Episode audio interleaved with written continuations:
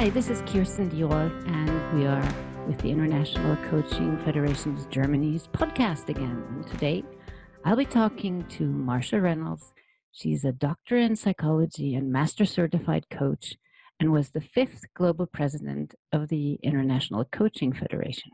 She's worked in 41 countries, reaching over 100,000 people. Her focus is on evoking transformation through conversations. So, hi, Marcia. Hi, Kirsten. It's great to be here. Thank you. Thank you so much for coming. Um, I have heard your tagline on transformations through converse, conversations. Mm-hmm. Um, what would you like to share with our audience on your thoughts around that? Mm-hmm. Well, you know, first I want to share that I've been a student and curious about what does it really take to change people's minds for over 30 years.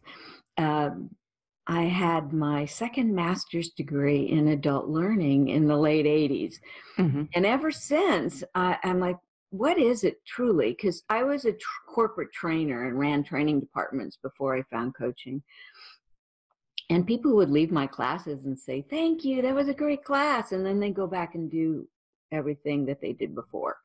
and I kept like, what is it? What is it? And I studied and learned and adapted. And then I found coaching and I said, there's something special about this. And that's why I went on to get my doctorate was to truly learn what is the impact of coaching on the brain. And that's when I recognized that we're not talking about uh, just you know the whole problem solving uh, you know, what are you looking to do? What's the consequences? We're really looking at transforming and expanding people's thinking, uh, which creates a new sense of reality of who I am and how I see the world. And that's what changes behavior. So that's why I've always been very passionate and excited about coaching because it truly is our ability to transform uh, people's minds and behavior through conversation. And what is the contribution of the coach in that scenario?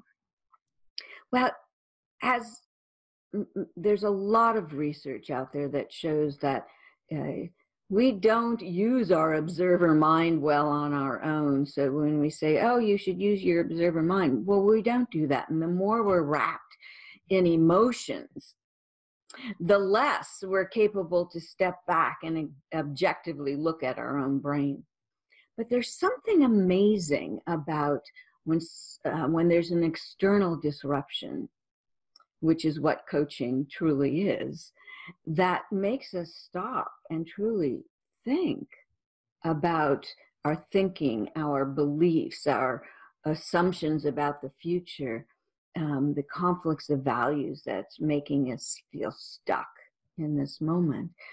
That we can't do that on our own. We need someone else to reflect back to us what it is we're saying so we can look at it, you know, hold it out and say, oh my gosh, look what I'm saying. And how does that reflect my thinking? Then we see the gaps and can start filling them in in a different way. So, coaching is the best way for us to be able to examine how we think, which we cannot do on our own as human beings. Do you have an example for such a transformation happening in one of your sessions that you can share? Um, you know, there's you probably have tons. yeah, yeah, yeah. So many examples. Um, just you know, I remember this one woman, uh, she came to me because she was getting very angry uh, with uh, people in meetings. Um, and she had been just offered this huge promotion to run a whole uh, region um, in another country. And uh, you know and they were like well so what's going on? And and and of course she started by explaining you know what she's upset about and frustrated about with her colleagues you know and all the things that we like to rationalize our behavior externally. Um, you know and and we started to look at how do you know that's true? Like what's the foundation of the belief? But you know i finally said so let's just take a breath. Who are you really mad at? And after a long pause, she says, Well, of course, you know, I'm mad at myself. Which then opened up the ability to look at. Um, she was mad that she had moved across the country away uh, from her family, but she was, you know, learning how to adapt. Um, but it was still, she was lonely. And now she she can't turn down this promotion to move across the ocean which she says, How am I going to uh, connect with people and feel comfortable then? Well, you know, eh, it gave us a whole new look and, and possibilities of what she could do next. Um, we hear people's stories we allow them the expressions and however they feel they, you know coaching is often the place where people can truly show up as themselves where they can't anywhere else in their daily lives. And through that sharing of the story and then having them truly look at it, then we can get in and ask the questions that make them really stop and look at what am I doing to myself. Um, it's beautiful. it sure sounds beautiful. Mm-hmm. Um, you've written several books, I know, and one of them is the discomfort zone. I think mm-hmm. I remember, if I remember correctly. Um, yeah. And when I hear you describe your coaching situation with this woman, it sounds like uh, the question might put her might have put her in a little bit of discomfort. Um, mm-hmm. yet you speak about listening to the story and really giving mm-hmm. people the space. Um, mm-hmm. What's your thinking around that?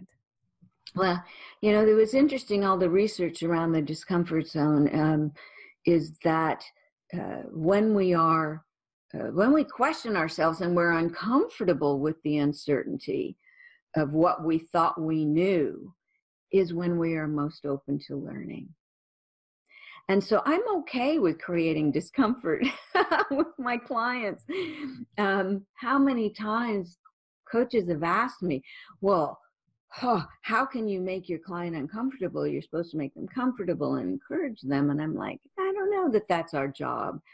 Our job is to help them truly get into their brains to see what's stopping them from moving forward. That's not a comfortable place. Yet, it's the only place that they could really break through their frames to see new possibilities.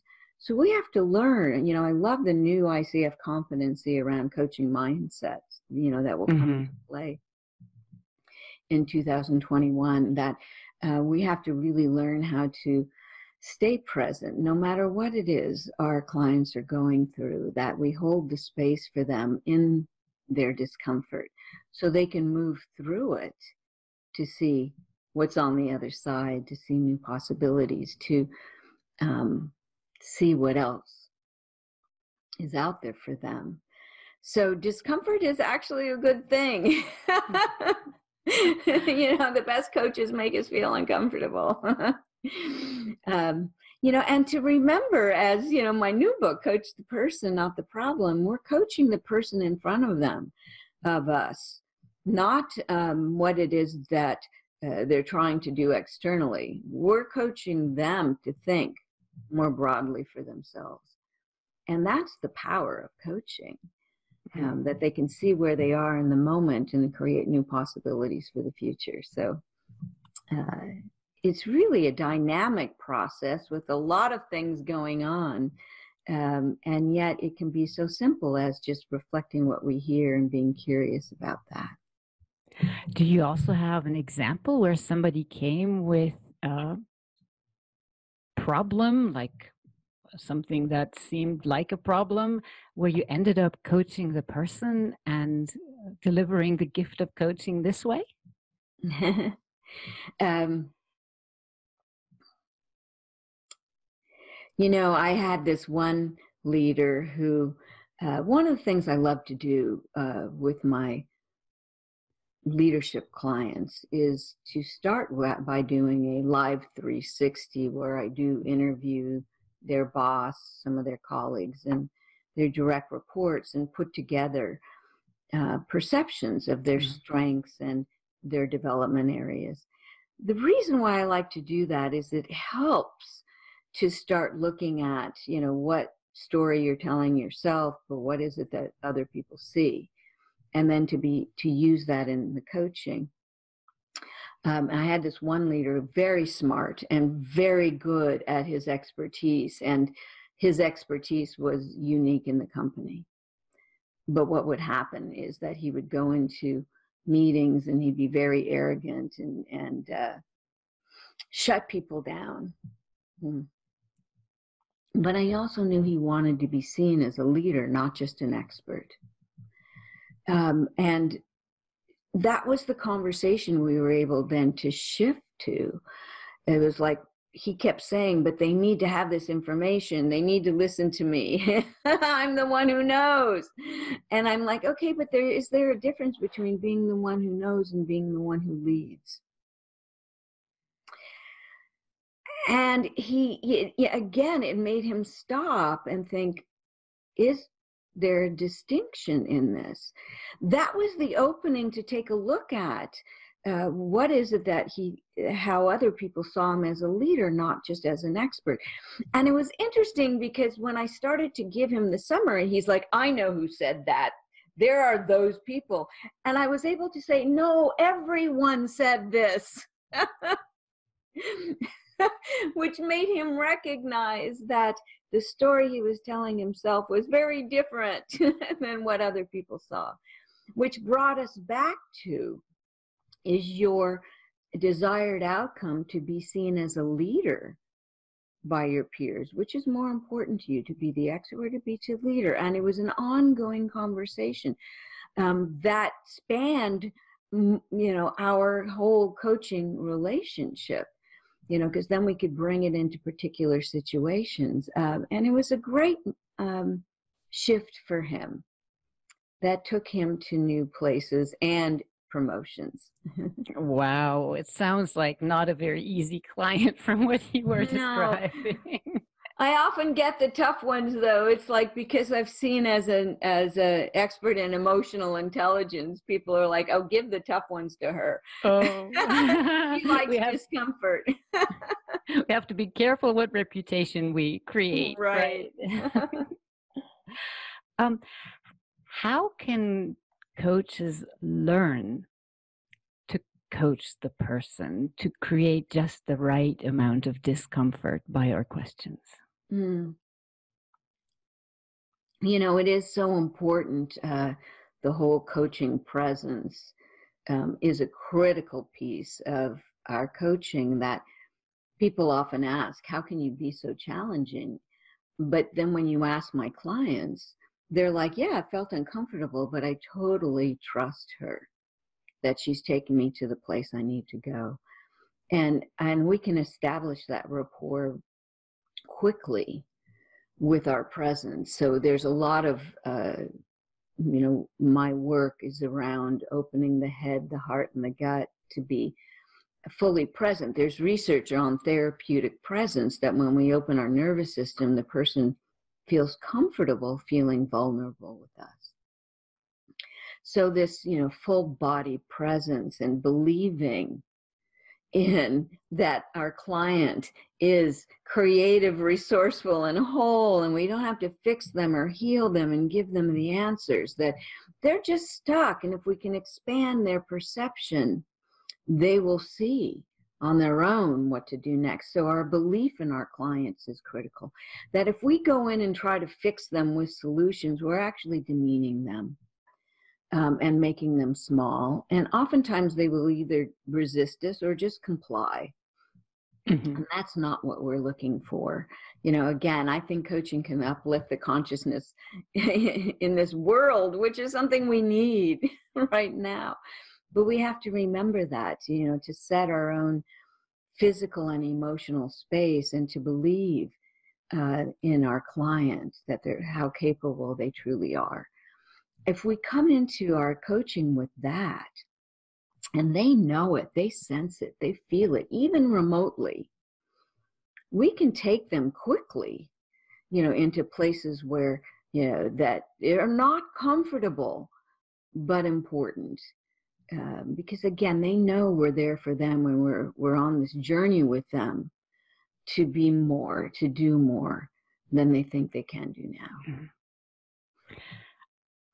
As you know, I also teach coaching students or participants in my programs, and often when I say similar things that you've just expressed, I, I hear from beginning coaches, but what if I'm not doing a good job? what what you, you you've probably heard that objection. What do you say? Well, you know what I truly have found um, in the whole coaching fears, which are new but also experienced coaches go through this. The it's it's when they say, "What if I'm not doing a good job?" Their question really is, "Am I really providing value?" Yes. And if I'm not telling them, sharing my expertise and, and giving them suggestions, am I really providing value? If I'm sitting here just you know, saying, so here's what I hear you saying, and then asking a question, is that truly providing value? And so that's the belief that we have to truly examine as coaches is what is value to our clients? Um, what is the value you're truly providing?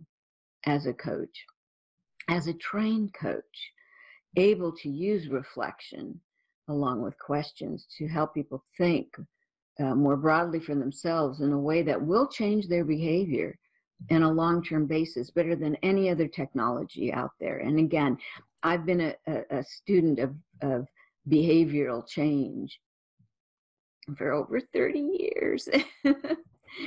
and this is truly the way we help people to to grow to expand to uh, increase their capability is through coaching is the most powerful way we can do that so we have to keep remembering that's the value um, that we're adding these days you know advice you can get off the internet you know like for example uh, when I have um, a, a, client ask me to help them prioritize or they need to delegate, I know good and well my leaders know how to prioritize and know how to delegate, and they can find out easily from a book. I want to know what's stopping them from knowing what's most important right now to prioritize and what's getting in the way of them trusting other people to delegate. Those are the things that will help them pop through their own fears and beliefs in order to see what it is they need to do to, to, to do what they desire, which is to prioritize and to delegate. Um, so what's stopping them what's missing is is even more important than the steps here's what it is you need to mm-hmm. do mm-hmm. as we said before we started this conversation we are really um, experiencing difficult times at the moment and mm-hmm. i was wondering what could be the gift of coaching mm. when we're looking at people who are now um, facing economic or health difficulties yeah. and, and with regard to the coronavirus virus crisis that we were experiencing the first half of this year. Yeah. Well, again, you know, we all we live in our stories. We we have a I always say we have this box of stories in our head, and um, in order to change, we first have to look at the story. So you have to see the story or see the box before you can see beyond it. Um, and to recognize that uh, the stories are based on what we're focusing on right now. So even our own beliefs are, are tainted by our fears. So, what do we believe that's happening in the moment that we're focusing on? And what is it we're assuming about the future. We start there with coaching and looking about beliefs in the present and assumptions about the future to help people um, identify the stories they're telling. What we're trying to do in coaching is, you know, what is it that you're focusing on now that's creating these stories when there's so many other things to focus on?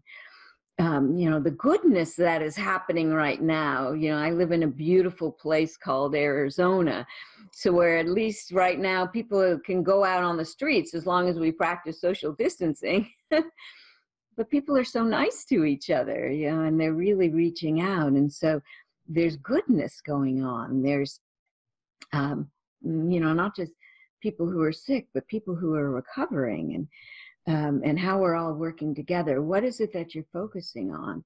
Um, can you get out and, and, and serve, you know, and here the food banks are all saying, please come volunteer if you're healthy. We need to serve food to those who are stuck in their homes and and a lot of people are out of work and you know how can we then help uh, them with their lives right now if if if we're capable of doing that.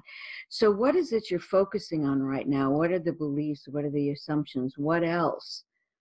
How else can you you know expand this story change the story that you're living by? You know that's a great thing that we can do uh, with coaching. And again that's about coaching the person and their stories not necessarily telling them what it is they need to go do.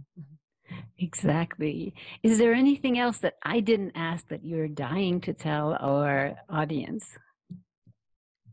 Well, yeah, that whole thing that you brought up earlier about, you know, coaching fears that it, will I ever, you know, am I of value? Am I good enough? You know, there's become we we've increased this idea that we have to be perfect at coaching before we can even go out there and do it. You know, how many students, right, that you even have.